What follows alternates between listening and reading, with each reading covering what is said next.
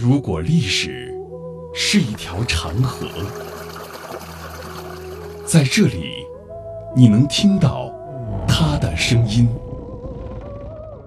每一块斑驳的砖瓦，都是一段故事。一个家族坐在这里啊，他这个整座房子是土木结构。每一缕光影，都流淌着牵扯不断的血脉亲情。我们的琼林都是同种。是到台湾的先祖。闽台古厝，岁月流金。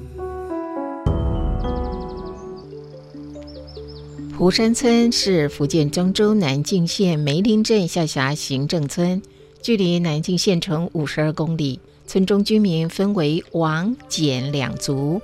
王氏始祖于一三五一年由漳浦县横口迁入居住，两年后，简氏的始祖从龙岩市永定县迁入居住，繁衍至今已有六百多年。两族人口互助互爱，和睦相处。蒲山村现留有清代建筑十处，村落中祠堂、古道老榕树跟民谣庙会交融出村落特有的魅力。村中土楼林立，建筑风格各有千秋。最为神奇的还是属于国家级保护文物和桂楼。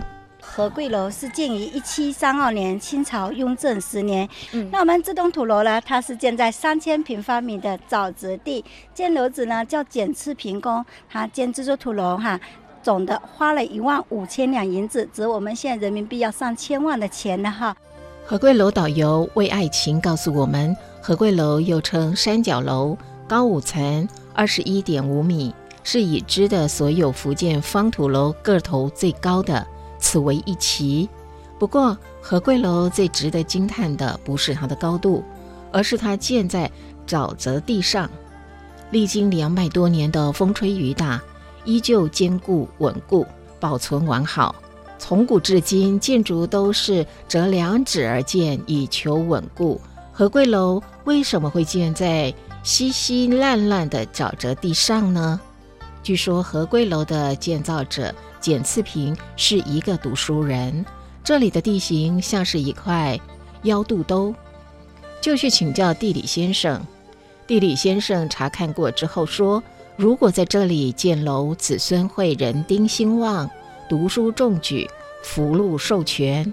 简次平一听，连考举人都不去了，决定在这里建立基业，于一七三二年破土兴建了这一座土楼。他建到第一层楼，整栋土楼像沉船一样沉下去。后来重新建，朝沉下去上面一层呢，用松树做桩基的。那建到第四层呢，停工停一年，看一下会不会往下陷，被往下陷，再往上建第五层。要在烂泥地里建土楼，谈何容易？初建第一层时，因为负荷过重，土楼像沉船一样，慢慢的下沉到烂地里。但是简次平决心已下。他请来了上百个帮工上山砍松木、整木，用于打桩继续建造。据说用了一百多立方米的松木打排桩，历时五年，耗资一万五千两银子，才建起了和贵楼。而且在楼的门外用单层的厝围成十一米深的前院，楼内又建了一座单层的学堂，形成。错包楼，楼包错的奇特建构。这蜘蛛土楼外面多了一层的错，嗯，错包楼，楼包错，厝包楼，子孙熬，楼包厝，子孙补，大补大贵大土楼。厝包楼，子孙熬，楼包厝，子孙补，大补大贵大土楼。啊，厝包。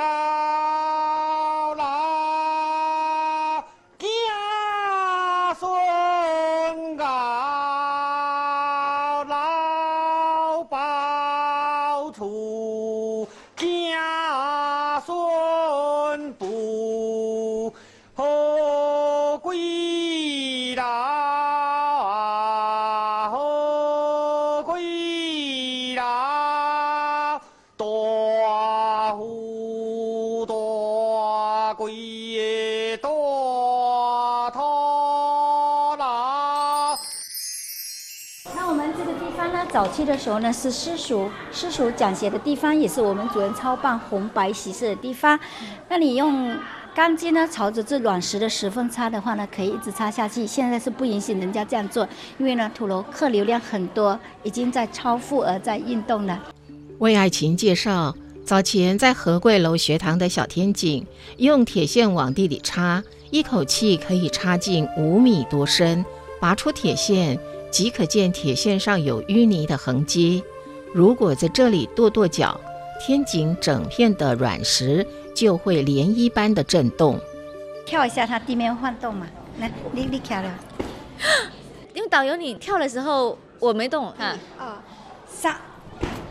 哇！刚才震了一下。刚才导游是站到那个上边，然后我从上边跳下来，会比你在原地跳下来，我的震动感会更强烈。对，好，我整个人好像噔噔了一下。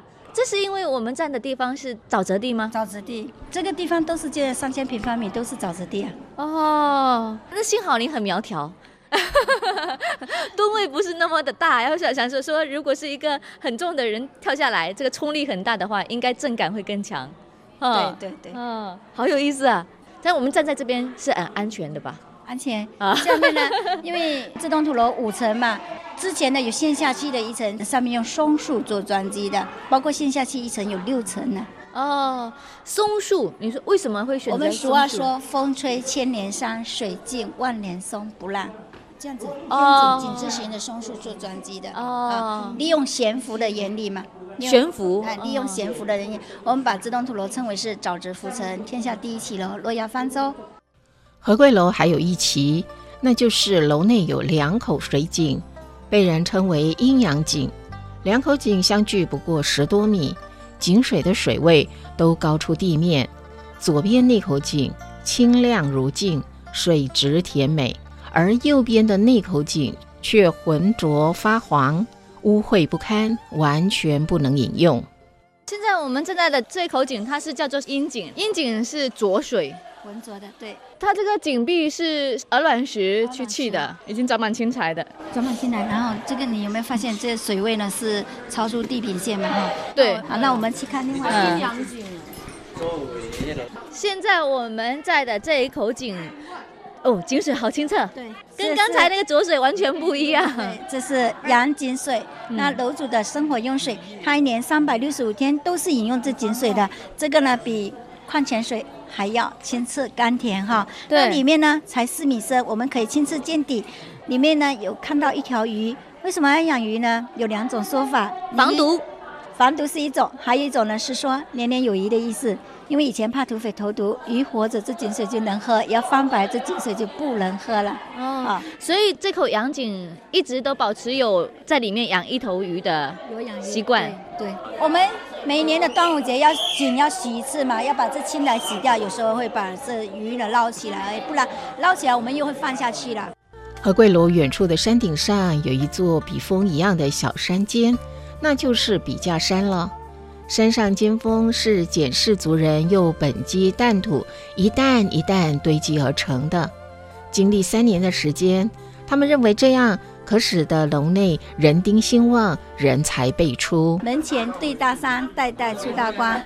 我们俗话说：“前有愚公移山，现有简氏造山。”哦，它是在原本的这个山体上面再堆一个尖尖的山包出来了。门口的那个石柱啊，是建楼子的孙子简丰泰，曾经出了进士，又做了兵部尚书。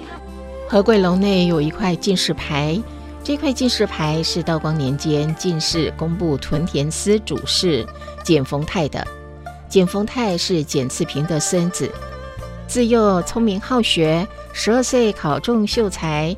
后官至两广分巡道，几百年来，何贵楼像一个历史老人，向人们诉说着一个家族的兴盛故事。而今，随着土楼丰富的文化内涵和巧夺天工的建筑艺术被越来越多的人所认识，何贵楼也将为更多人所青睐。大型文化节目，听见非遗，闽台古厝。岁月流金，带您探寻老房子里割舍不断的两岸情缘。